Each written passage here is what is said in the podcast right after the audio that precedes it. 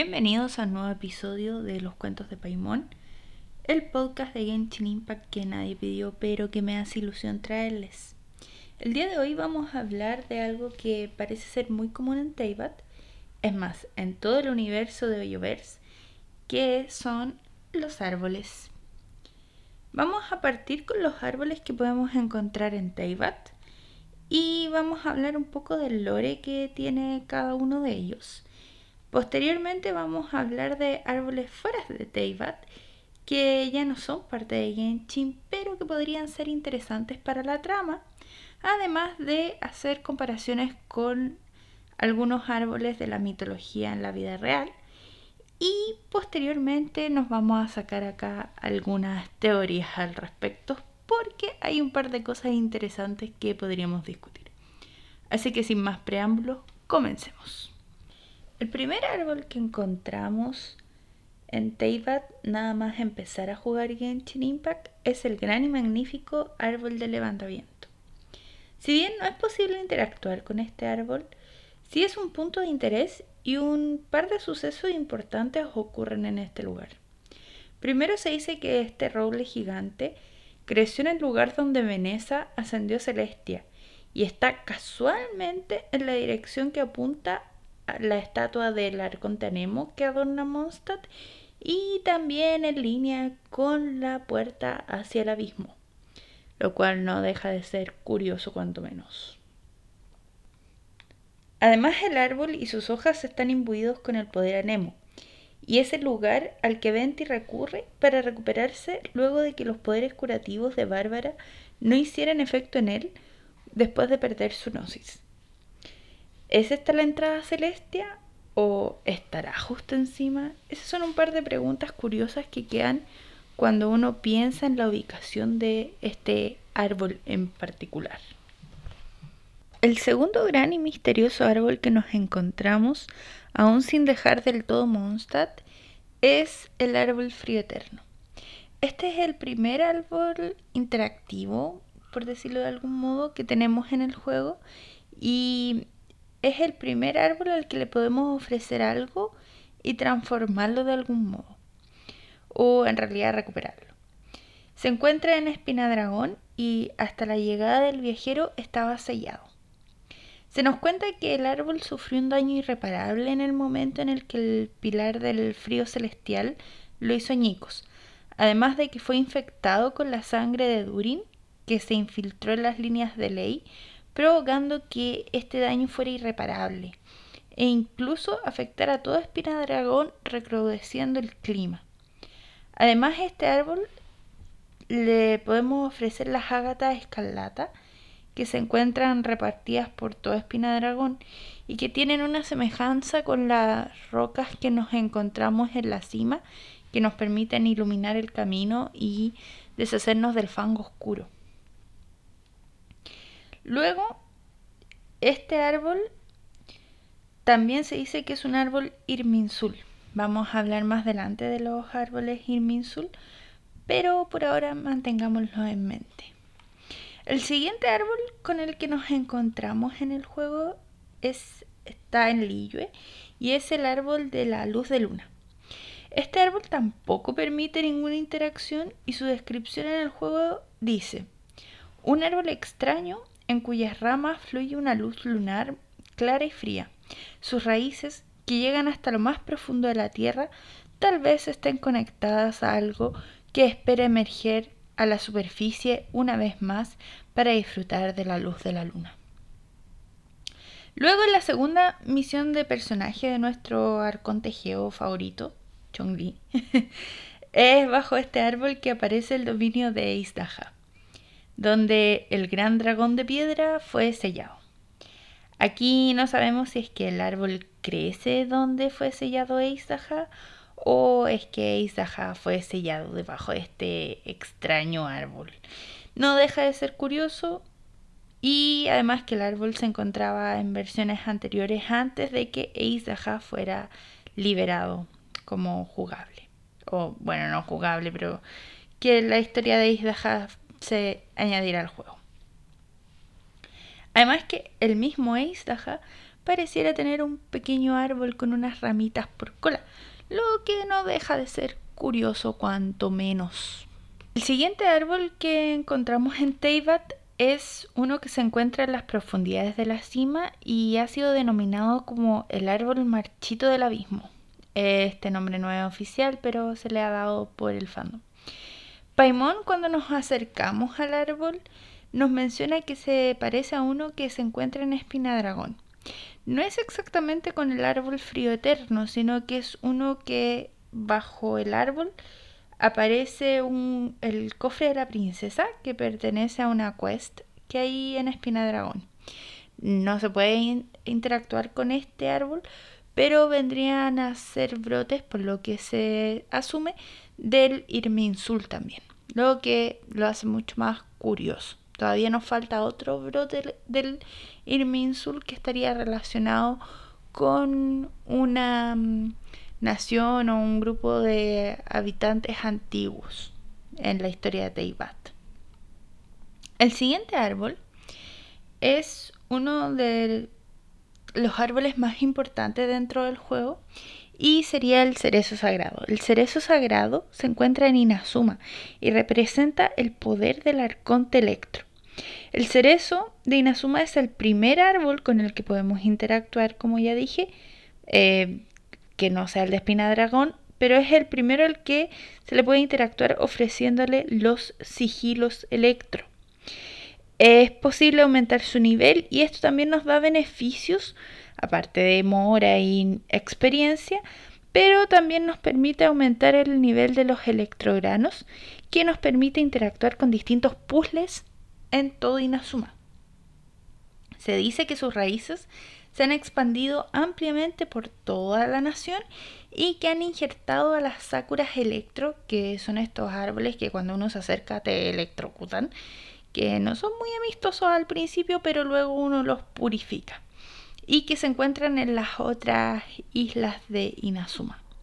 Tanto el cerezo sagrado, que su guardiana es Yaemiko, y las sakuras electro eliminan el mal y purifican la tierra, se supone, que absorben la suciedad de las raíces y estarían conectadas con las líneas de ley.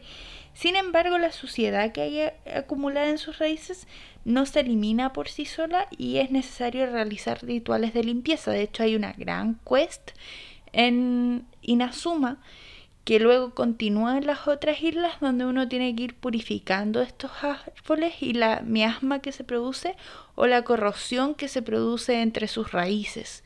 Y esto es importante porque esto también ocurre, eh, lo voy a mencionar ahora, pero ocurre en la cima que ya la mencioné antes. Entonces la corrosión y las miasmas se acumulan y afectarían las líneas de ley.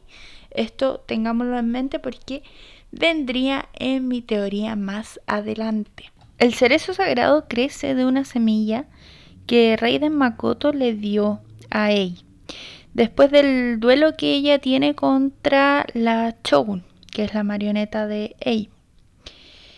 Es en ese momento en que la conciencia de Ei y la de Makoto mm, vibran con la misma definición de eternidad. Y es cuando Makoto reconoce que ella está lista para esto. Es en ese momento en que ella recibe el cerezo y cuando lo planta, este brota como 500 años antes, permitiéndole así proteger a Inazuma de lo que estaba ocurriendo en, con Canerian y además representar la voluntad del arconte Electro y también de algún modo permitirle a Ei lidiar con el proceso del duelo por la muerte de la hermana. Entonces este árbol es mucho más significativo que otros árboles y de hecho podemos ver el momento en el que es plantado en la segunda misión de Arconte de Ei lo cual, en realidad misión de personaje de ahí, lo cual es bastante interesante puesto que es un punto importante dentro de la historia y creo que es una de las favoritas del mundo, eh, del, del, público que juega Genshin. Además que eh, Makoto, bueno, no, en realidad, ella especula que el plan de Makoto involucraba un poder superior que tiene que ver con eh, la manipulación del tiempo, que ella no sería capaz de hacer algo tan grande, ni siquiera ahora, y sin embargo es capaz de hacerlo. En, en Canomilla es posible encontrar pequeñas ramas que se iluminan de distintos colores dependiendo de la noche que esté activa. Durante el evento que se realizó allí, la estatua del vasallo Watatsumi mantenía en sus brazos un coral, que si bien no es un árbol en realidad, tenía la misma función o una función muy parecida a la que tiene el cerezo sagrado y recibía unos sigilos especiales de la luz. Por eso quise mencionarlo y si bien no es un árbol, me parece que entra como en la categoría por la interacción que tenía. Pero eh, es un coral y los corales no son árboles. Pero tiene esta semejanza y eh, me, me parece interesante mencionar. También en Inazuma tenemos la isla de Surumi, que también es posible ver distintas ramas que parecen ser similares a las que encontramos en la cima y en Espina Dragón. Esto haría suponer que también son ramas del Irminsul. Y de hecho en la misión que hay en la isla Surumi tenemos que atacar estos árboles especiales que hay para romper el bucle en el que está atrapada la isla.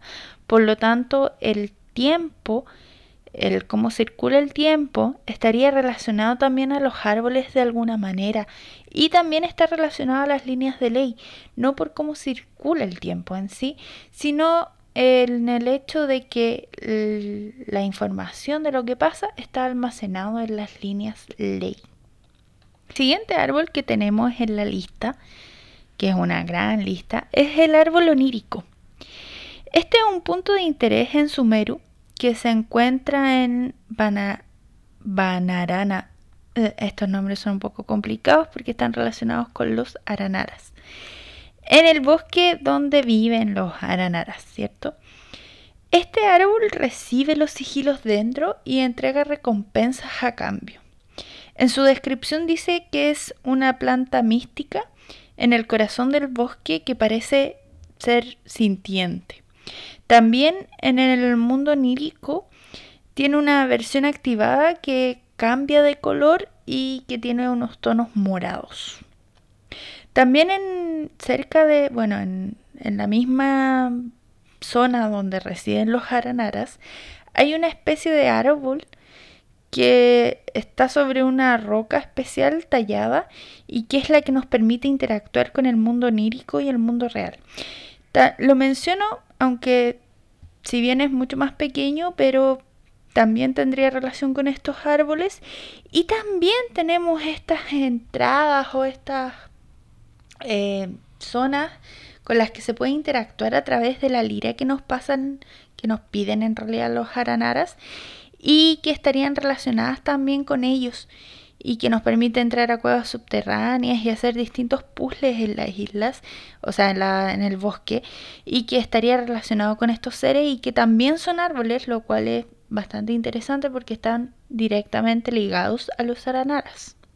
En Sumeru, por otro lado, es posible encontrar otro árbol aparte, que también es, bueno, en realidad es un brote, pero también está relacionado con los aranaras. Esto puede ser un spoiler, pero una vez que completamos la misión de los aranaras, el, uno de los aranaras, creo que es arana, se transforma en semilla y es a partir de él que crece esta pequeña ramita. La descripción del lugar dice que se llama brotes en el jardín y dice el bosque se acuerda de todo. Aquí podría hablar por horas de los aranaras en realidad, porque son muy interesantes y han develado mucho lore del juego. Pero eso podríamos dejarlo para otro episodio. Ahora vamos a hablar de otro árbol que es el Irminsul. Lo habíamos mencionado antes y en realidad son varios árboles, pero eh, es especial y estaría relacionado también con Sumeru. Dice que el Irminsul es un tipo de árbol plateado cuyas raíces se extienden hasta el abismo y que al estar conectados con las y que están conectados con las líneas ley. Se dice que el arconte dentro tiene su conciencia directamente conectada con este árbol y que es la fuente del poder dentro. Se supone que el inminsul toma la forma de los árboles petrificados en los dominios y en las líneas de ley son los brotes con los que interactuamos y que también aparecen una vez que derrotamos a ciertos enemigos. Sus raíces pueden ser revitalizadas perdón, con la resina. Entre más antiguo sea un árbol inminsul, más alto se supone que sea. Por lo tanto, los árboles que aparecen en los dominios no serían tan antiguos. Este término no se utiliza en chino, o sea, el irminsul, y solo aparecen las traducciones del inglés y las que están relacionadas. En los idiomas asiáticos se usa muchas veces el término de árbol del mundo o world tree. Esto es interesante ya que este árbol proviene de la mitología y de hecho lo voy a mencionar más adelante porque me parece interesante. En cuanto a las líneas de ley que crecen por todo Teibat, se supone que estarían relacionadas con el Irminsul. Sus brotes se supone que aparecen siempre en los mismos sitios, de hecho, uno puede hacer seguimiento de esto, y estarían conectadas con sus raíces. Existen de dos tipos, una flor que es de la revelación y una de la riqueza, que las de revelación generan esto, entregan como recompensa la eh, experiencia para levelear a los personajes. En cuanto a las de riqueza, por supuesto, nos entrega Mora. Las de revelación, en su descripción, dice que crecen en respuesta al deseo de batalla de alguien y que quizás los tesoros que contienen pueden ayudar a recordar los peligros que se han experimentado una vez antes. En cuanto al de la riqueza, dice que son aparecen como respuesta a los deseos de alguien y que son los tesoros que contiene puede satisfacer los deseos monetarios de la persona por ahora. Nunca es suficiente mora.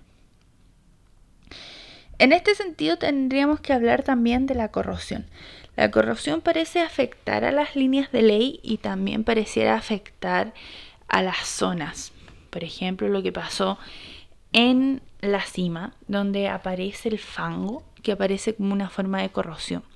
También lo que pasa con las líneas de ley en Inazuma, tanto en la segunda misión de Arconte, cuando esta, no de Arconte, perdón, de personaje de nuevo, eh, donde estas están mostrando partes del pasado y están apareciendo monstruos y que ella está tratando de enfrentar y también las raíces del cerezo sagrado que están contaminadas y que nosotros tenemos que hacer este ritual de purificación gracias a esta mm, mico misteriosa que aparece con máscara y que nos da esta misión especial.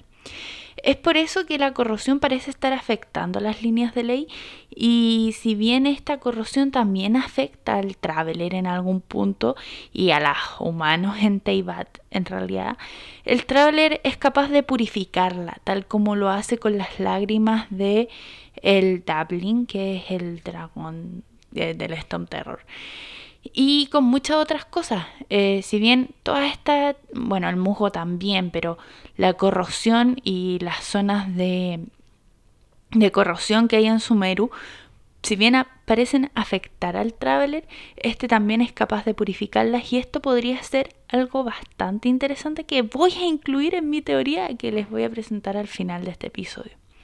Por otro lado tenemos a los magos del abismo, quienes eh, son dignos de mencionar porque utilizan las ramas de, la, de los árboles del Inminsul, en realidad se supone, y de ahí obtienen su poder, que es el drop que dejan una vez que los derrotamos.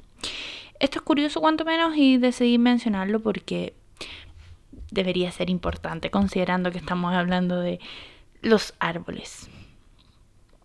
Ahora voy a mencionar un árbol que no pertenece realmente al universo de Genshin Impact, pero sí al de Hoyoverse. Este es el árbol imaginario. Es un lugar importante en Honkai Impact y es el origen de la vida misma. Se supone que todos los universos y todos los mundos eh, nacen de allí. El árbol imaginario surge en un mar interminable de profundidades y límites insondables. Dado que el árbol imaginario y el Sea of Quantum, que estas dos cosas que existen, eh, están solos en el universo, tienen una rivalidad interminable. El océano quiere ahogar el árbol, mientras el árbol quiere extender y succionar el, el océano en sí, quiere absorberlo. Es por esto que han estado en esta rivalidad durante un tiempo inconmensurable. Y el árbol tiene infinitos universos en sus ramas. Se supone que las líneas, eh, o sea, las ramas, son distintas civilizaciones humanas eh, o civilizaciones en realidad y que en una de estas ramas nace la civilización humana. El tiempo se supone que fluye por el tronco del árbol imaginario y se ramifica en una infinidad de mundos.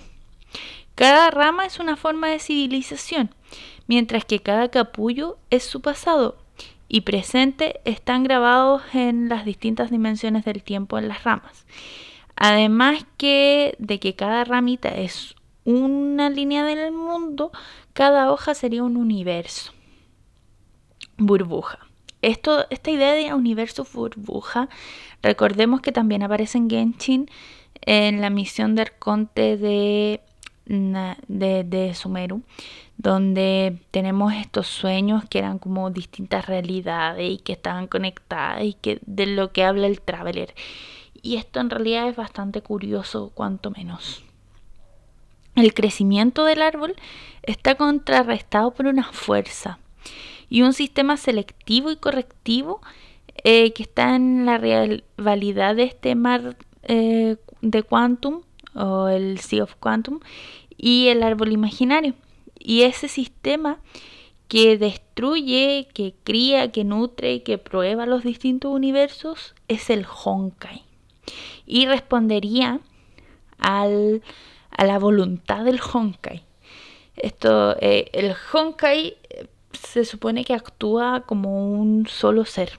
Y esto es bastante interesante. El Honkai es ineludible. Y la humanidad, por más que avance, va a enfrentarse al Honkai, a la voluntad del Honkai.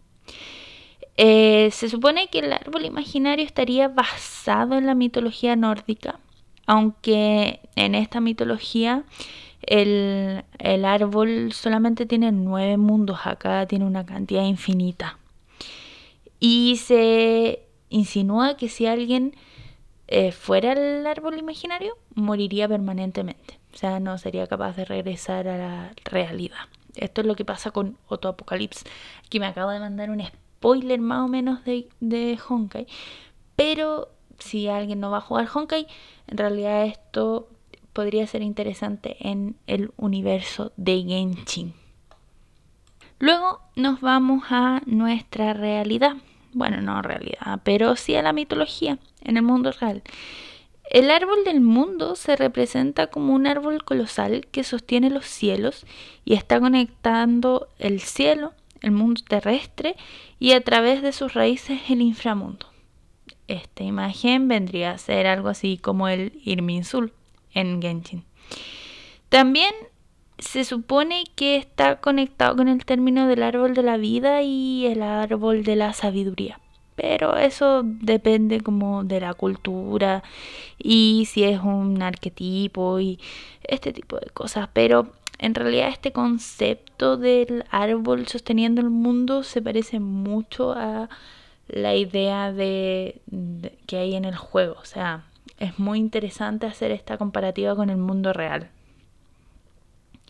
Es por eso que quise mencionarla aquí antes de partir con mi teoría, que son dos. Así que ahora vamos a ello. En esta oportunidad, como dije antes, traigo dos teorías porque ya que estamos me voy a lanzar con todo. Lo primero es que los viajeros utilizarían la energía de las líneas de ley para dominar los elementos. No solo para eso, pero también para crecer y obtener más eh, experiencia. ¿Tiene esto sentido? En realidad no lo sé, pero se me hace interesante porque, por ejemplo, estando, que fue algo que mencioné anteriormente, pero estando expuestos al marana, que es la corrosión que está sufriendo el árbol, el irminsul, según los aranaras, eh, que le dan este nombre, también afecta al viajero y es posible vencerla. Además son capaces no solo de invocar estos brotes con sus batallas, sino también de revitalizar, revitalizar sus raíces y sus ramas, obteniendo la información que las recorre y que en el juego se traduce como la experiencia y la mora y por supuesto los artefactos, que también tienen mucho lore y mucha información. Además son capaces de interactuar con los dominios, desbloqueándolos, y viajar a través de los sistemas de teletransporte y las estatuas de los siete. Yo por esto creo también que están fuertemente ligados a las líneas de ley. Bien, en mi teoría los viajeros son capaces de modificar la corrosión, purificarla y también crearla, como lo está haciendo el hermano del abismo. Y aquí aparece mi segunda teoría. Sabemos ya confirmado por el mismísimo Hoyoverso que Honkai Impact y Genshin Impact están en el mismo universo o en el mundo, en la misma realidad realmente. Valga la redundancia. Si esto es así, entonces el mundo de Teyvat tendría que ser parte del árbol imaginario, podría ser uno de esos mundos infinitos. Los gemelos o los mellizos en realidad, tienen la habilidad de saltar de mundo en mundo, buscando un hogar donde vivir. Aquí está mi teoría, que si ellos probablemente hayan sido creados para detener la voluntad del Honkai, que es este dios que se supone controla el crecimiento del árbol. Y que estaría relacionado con este sistema de regularización y que también estaría relacionado con la destrucción de los mundos. Un mundo con una tecnología tan avanzada como para crear o dar nacimiento a estos dos poderosos seres tendría que en teoría ser víctima del Honkai. Es por tanto que no es descabellado pensar que la razón por la que su mundo fue destruido es por ello. Esta sería entonces la razón por la que la deidad desconocida los increpa hablando de la arrogancia de los humanos por que sería por controlar el Honkai. De ser así, la diosa desconocida, cuya apariencia sigue siendo muy similar a la de Kiana Kaslana de Honkai Impact, no vendría a pertenecer a las deidades de Teyvat propiamente tal, pero tendría que estar más arriba, como en una especie de deidad que, de deidades que estuviera conectada con el Honkai, con la voluntad del Honkai y con el propio árbol imaginario. Canerian, por su parte, y las otras civilizaciones que sabemos que han muerto o han caído en Teibat solamente, solamente en Teibat, no nos vamos a ir a los otros mundos, porque no sabemos nada, y de las cuales queda vestigio en el mismo juego, habrían sucumbido bajo el propio Honkai al alcanzar un límite de desarrollo muy alto. Incluso esto tendría sentido tomando las líneas de la última animación donde Najida se sacrifica, o en su versión anterior de Arconte, para borrar este conocimiento prohibido y es lo que la lleva a transformarse en su versión actual. Esa fue mi teoría por el día de hoy. Y hoy vamos a terminar este episodio sabiendo un poquito más de árbol, de este árbol verso, como lo llamé. Espero que les haya gustado. Cualquier comentario voy a estar encantada de leerlos. Y compartan, suscríbanse porque me ayuda muchísimo. Nos vemos la próxima semana. Adiós.